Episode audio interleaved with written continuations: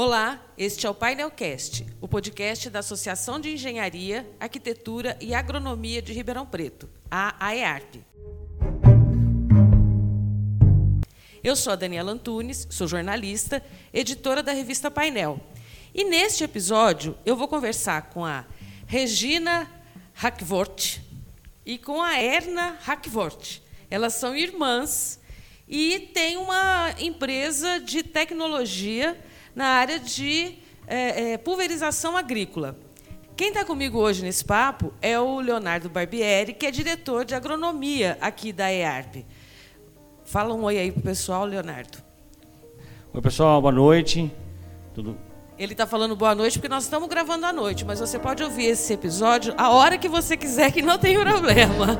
Então, o Léo está falando um oi para você ouvir a voz dele. Fala oi, oi de novo, Léo. Oi, pessoal. Aí.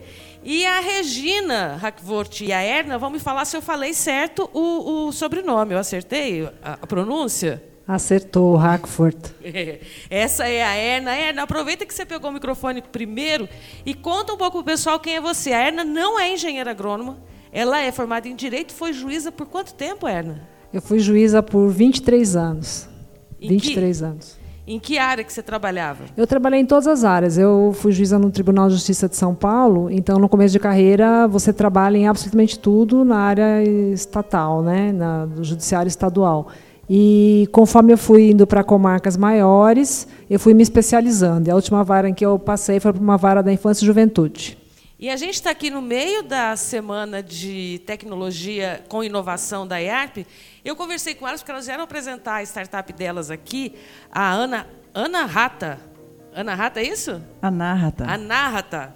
E eu achei muito interessante a história das duas, porque quem pegou no microfone para me corrigir agora foi a Regina. E a Regina é engenheira agrônoma. Né? Elas são irmãs, a Regina é engenheira agrônoma, a Erna é, é uma ex-juíza que deixou a carreira para se associar à irmã.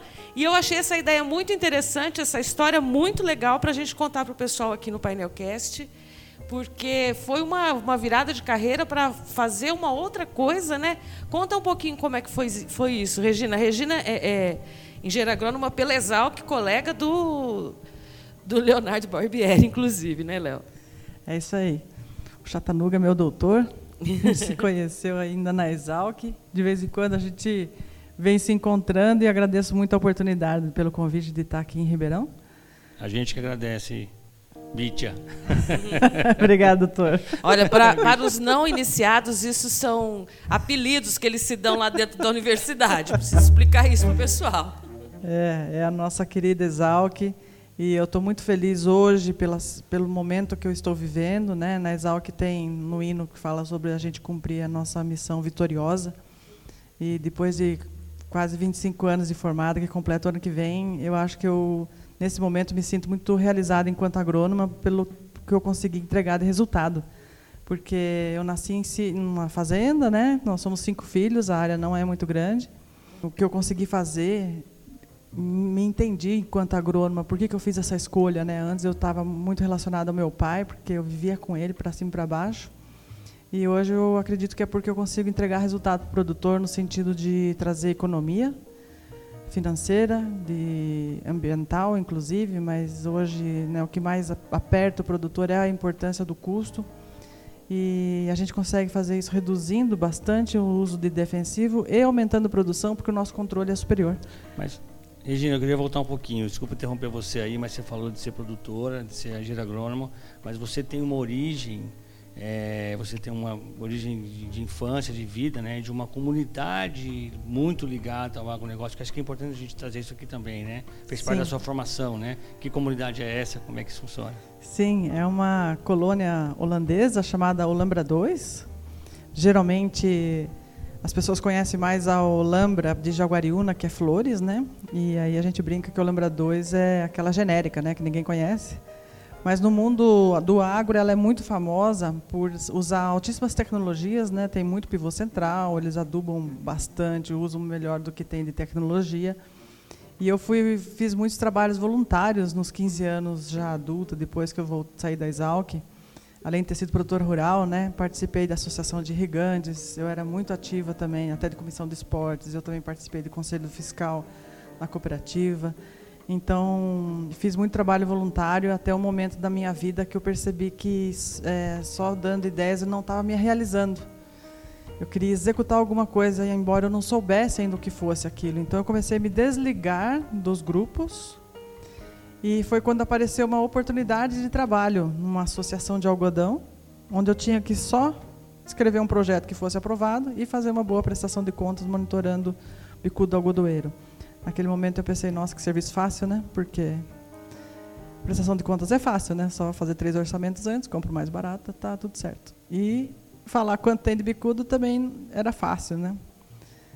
E não entraria na área de consultoria. O que aconteceu foi que eu percebi o seguinte, que quando eu deixei de ser voluntária, que é uma característica muito forte na minha comunidade, quando eu me diferenciei, que eu falei, peraí, agora eu quero fazer alguma coisa que me realize, embora eu não soubesse o que, que era, foi aí que eu fiz a grande diferença para a minha comunidade, porque eles iam parar de plantar algodão. E, e de tão sério que estava bicudo. Imagina parar de plantar uma cultura onde é altíssima tecnologia, pessoas extremamente tecnificadas de alta qualidade, né?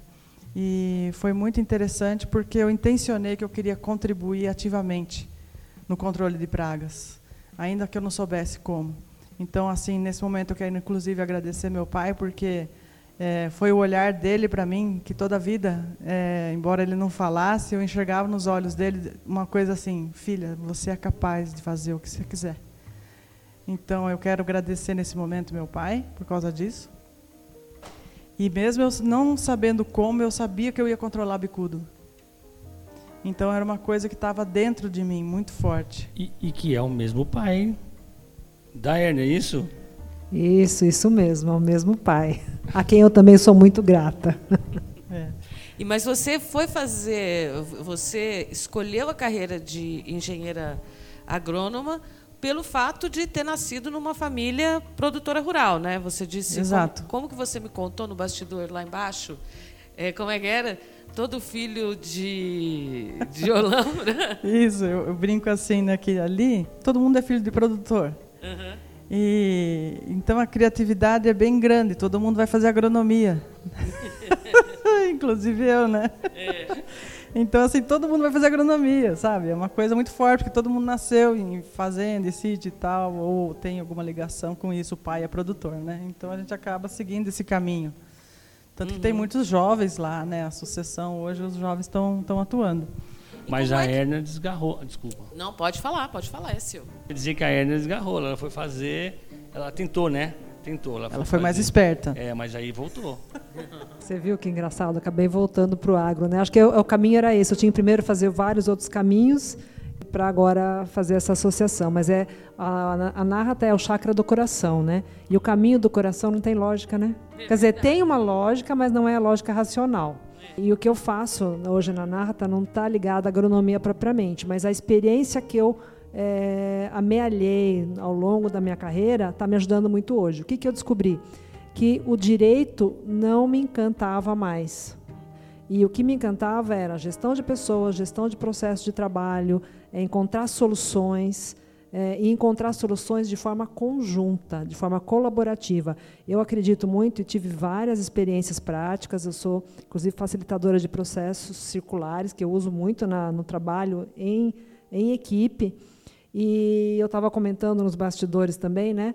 Que quando você coloca todas as pessoas que fazem parte, existe um determinado problema, e todas as pessoas que atuam no problema em alguma das, das, das vertentes, né, alguma da, das cadeias, né, em uma das partes da cadeia, e você dá a oportunidade a cada um falar do lugar em que está e da, da função que ele exerce, você encontra é, soluções, que a gente é, fala que é sabedoria coletiva, né? Você encontra soluções que você sozinho jamais criaria.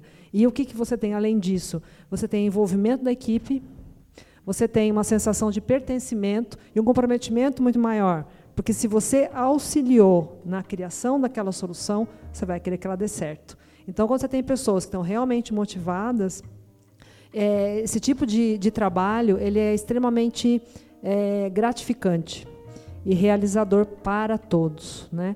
E isso, isso né, como a gente estava comentando, na verdade são pessoas, né? E pessoas você é, essa experiência que eu, que eu, essa habilidade natural que eu tenho, né? É, que eu desenvolvi, aperfeiçoei, ela pode ser usada em qualquer área, ela pode ser usada em comunidade, porque você tem aí uma, uma possibilidade, é uma outra forma de dialogar. O que acontece hoje em dia é que a gente não conversa mais, não ouve o outro.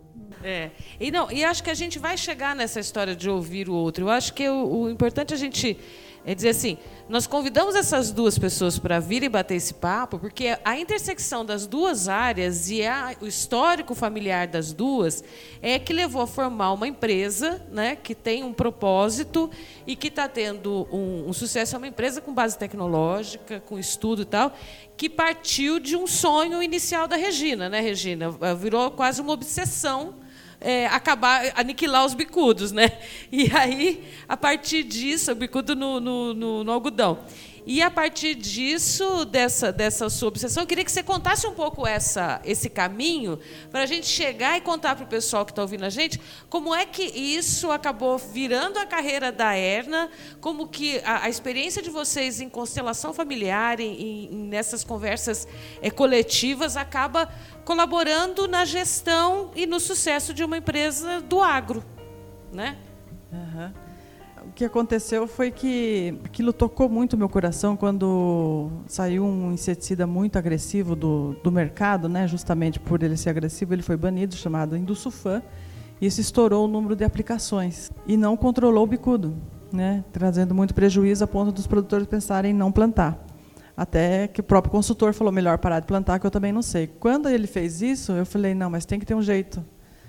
É, eu até brinco, né, que nós somos tantos agrônomos lá na Alhambra, que se cada um pegar um bicudo para matar, assim, que nem mata piolho, assim, radicava, né? Então, como é que... a gente tinha que dar um jeito de controlar aquilo. Então, como eu já tinha entendido o bicudo, é, que eles tinham me dado carta branca para eu escrever o projeto como eu quisesse. Então, eu tive uma, eu tive a oportunidade de pôr um ArcGIS, aquilo me trouxe, montei uma inteligência de dados, aquilo me trouxe uma explicação de como que o bicudo funciona. E aí eles me disseram, converse com o Marcos Vilela, que eu também tenho muita gratidão por ele ter me ensinado a tecnologia de aplicação. E ele me falou várias frases fortes, do tipo assim, eu só comecei.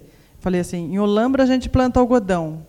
Dali para frente, só ele falou. Ele completou a frase dizendo assim: e tem bicudo.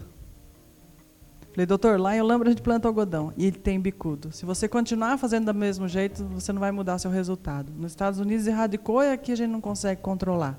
Daí eu falei, meu Deus do céu, encontrei o que eu precisava, né? E foi muito interessante que naquela época ele já tinha 55 anos de carreira como agrônomo, não é?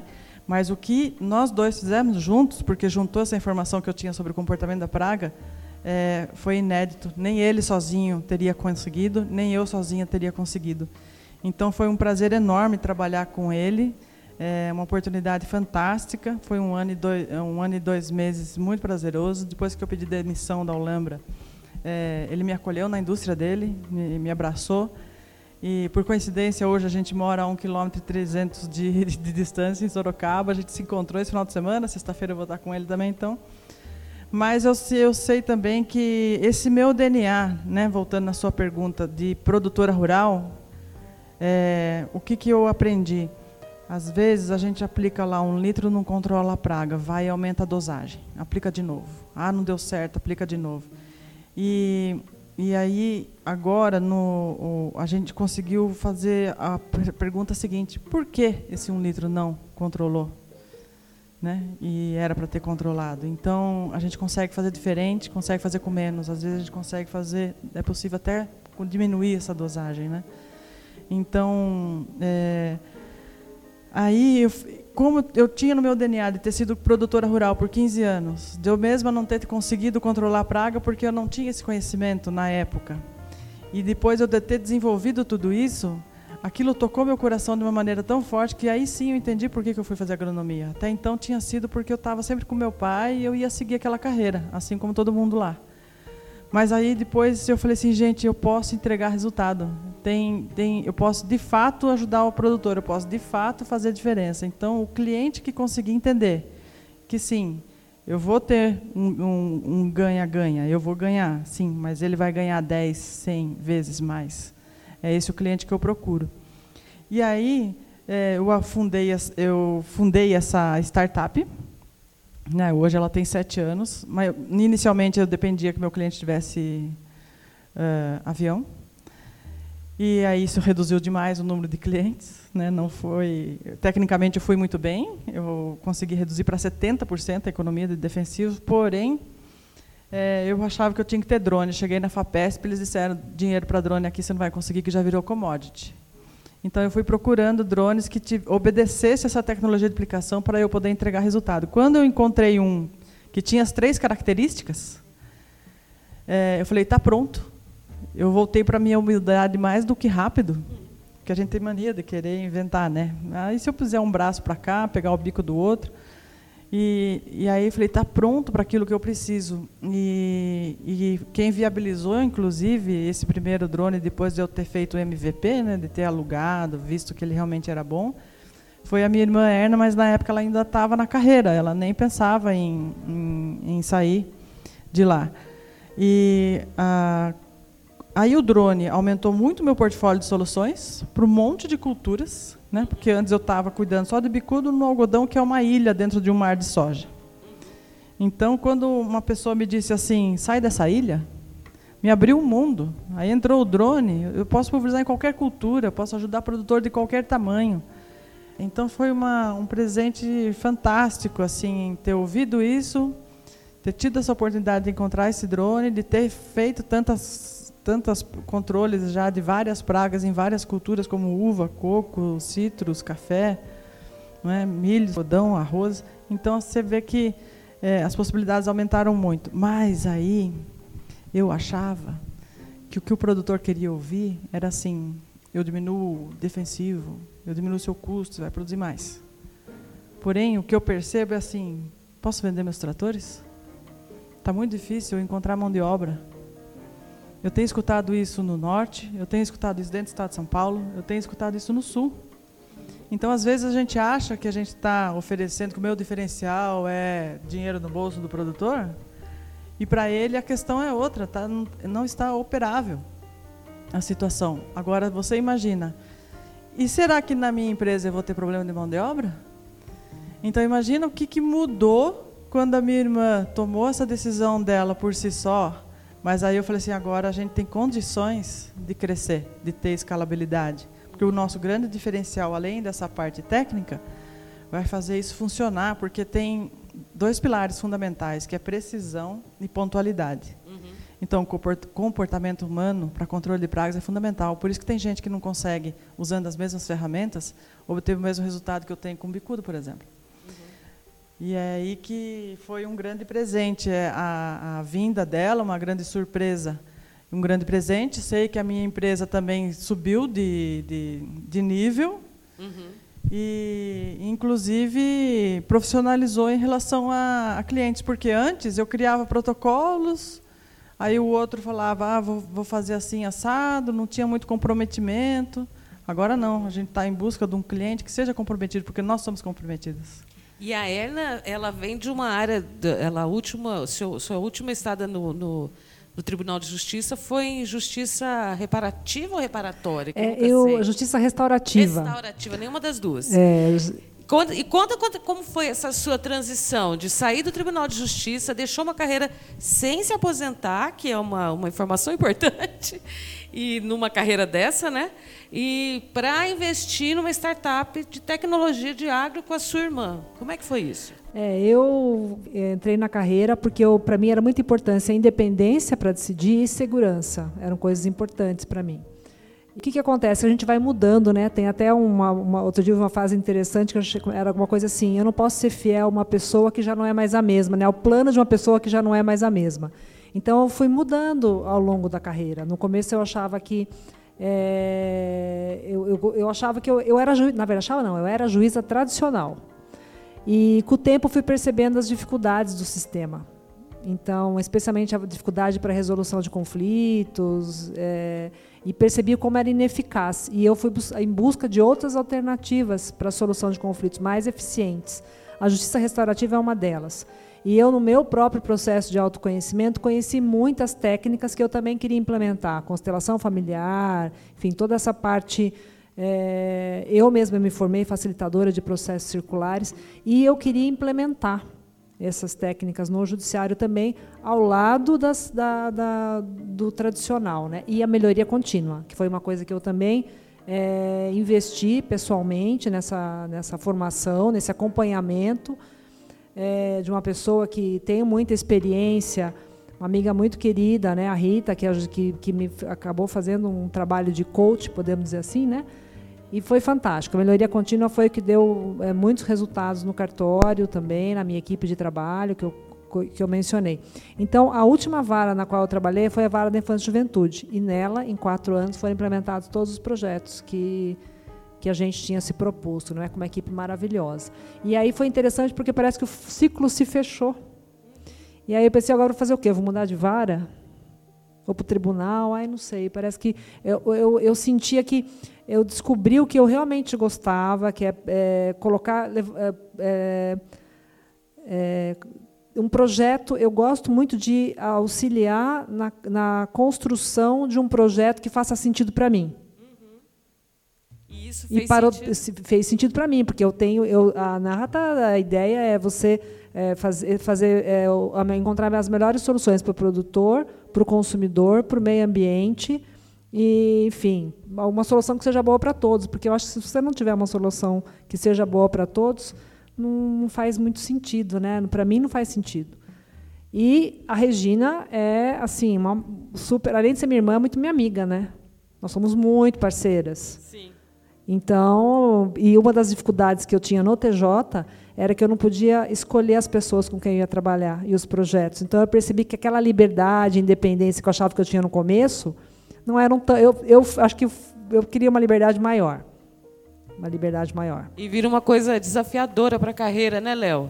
Que é uma coisa e sai completamente da, daquela lógica que a gente tem muito de histórias de startup. Eu comecei assim, aí eu fiz assim, e a tecnologia, a tecnologia, a história delas me chamou muita atenção porque tem essa coisa de gestão, de gente, de querer mudar, de dar uma guinada na vida, de mudar a carreira, você não acha? Exatamente. Eu acho que, pelo que nós contando aqui e trazendo muito para a minha realidade também, né, que a gente tem um tempo de formado também aí de mais de 20 anos, fazendo 25 já, a gente vê uma mistura da vida com a profissão, se é que ela se separa em algum momento. Mas quando você sai da faculdade, isso não é tão claro. E quando você chega numa altura da vida, você começa a buscar ou fazer mais, mais coisas pessoais, e aí acaba sendo um trabalho mais, mais árduo, né? Você quer mais tempo livre, você passa a ser o seu trabalho algo muito mais prazeroso, muito mais que te dá o resultado de que quando o agricultor te fala que eu quero diminuir só a gente, você olha e fala assim, nossa, mas olha o quanto eu estou sendo, não é só reduzir também a quantidade de defensivo, né? mas estou sendo mais sustentável também. Né, do ponto de vista de, de, de, trabalhar. E aí você vai e fala assim, não, mas eu trago a minha irmã e ela vai conseguir desenvolver pessoas, né? desenvolver equipes que vão fazer isso acontecer. Né? Eu acho que isso é uma mistura de, de experiência, né? Com a vida e com a vontade de fazer o bem e de, estar envolvido. Isso, é, isso é muito, muito rico, eu acho. Né?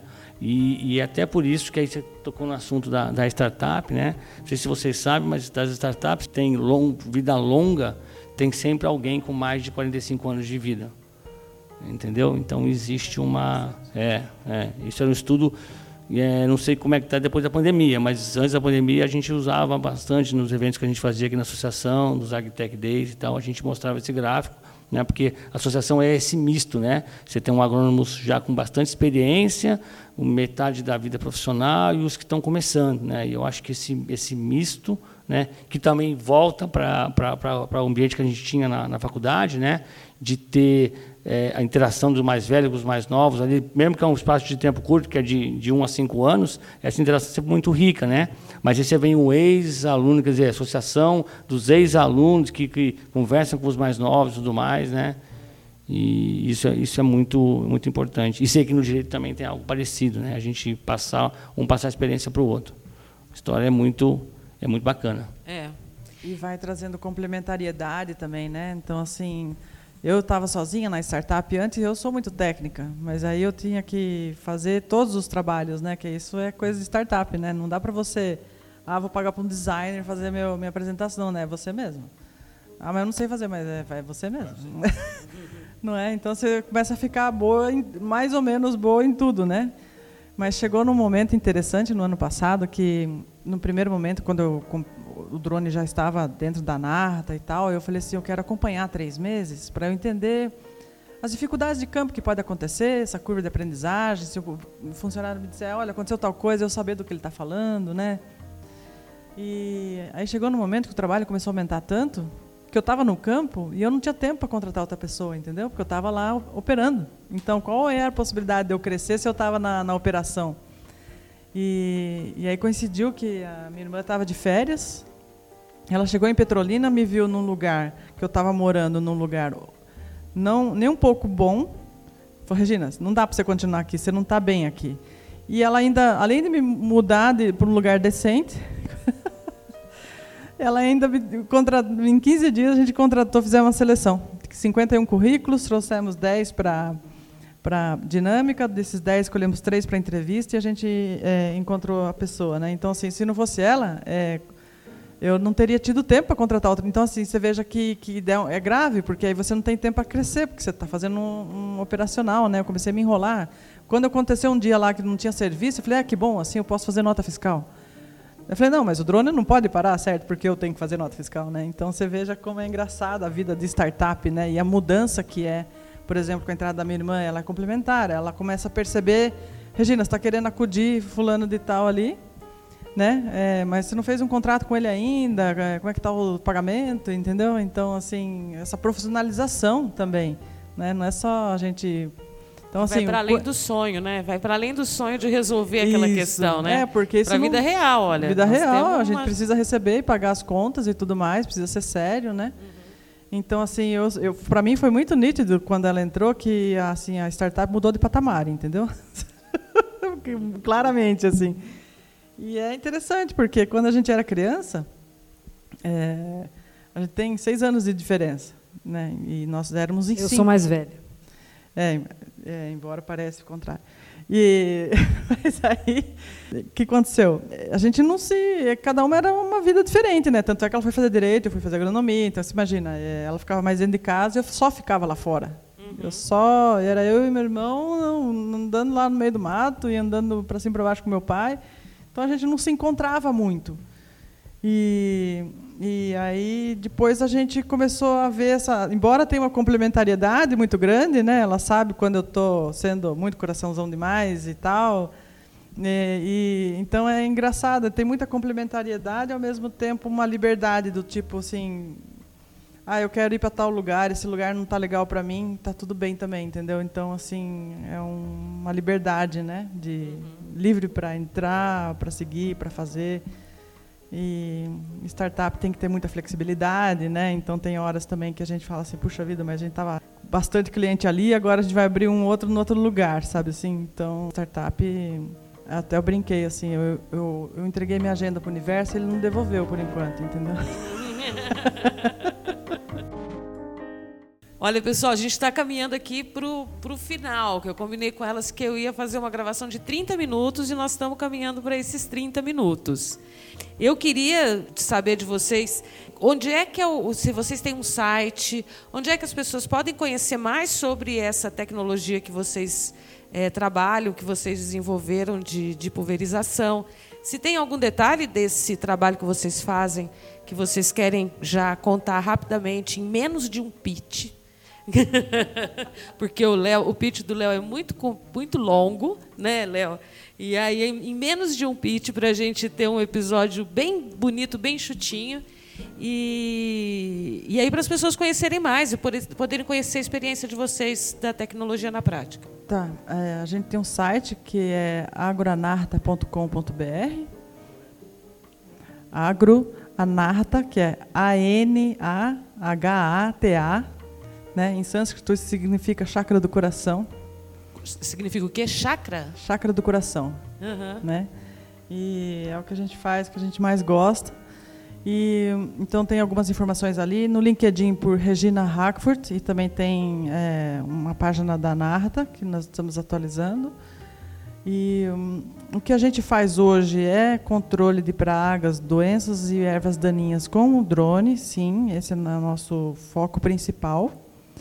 Mas dentro de dois, três anos a gente vai estar tá fazendo mais duas coisas bem disruptivas que a gente está com o NDA, não podemos falar ainda, mas que vai é, revolucionar não a pulverização em si, mas uma área também da agronomia.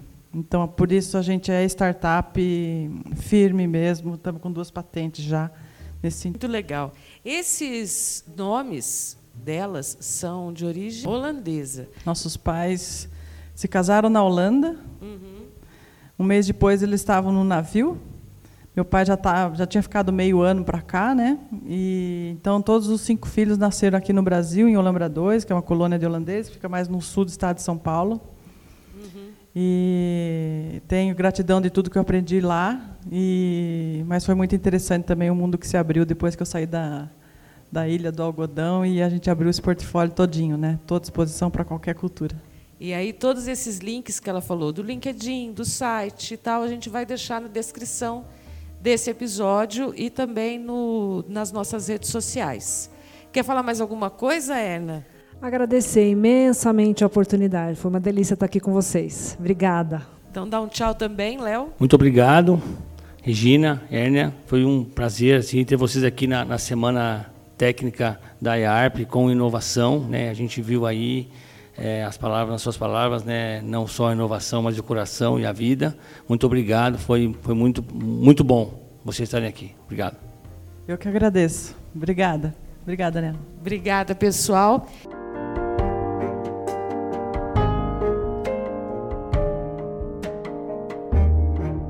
E este é o Painelcast, o podcast da Associação de Engenharia, Arquitetura e Agronomia de Ribeirão Preto. Segue a gente nas redes sociais, no arroba painelcast e no arroba AEARP. E ativa o sininho para receber sempre notificações quando tiver um episódio novo no ar. Obrigada e até a próxima.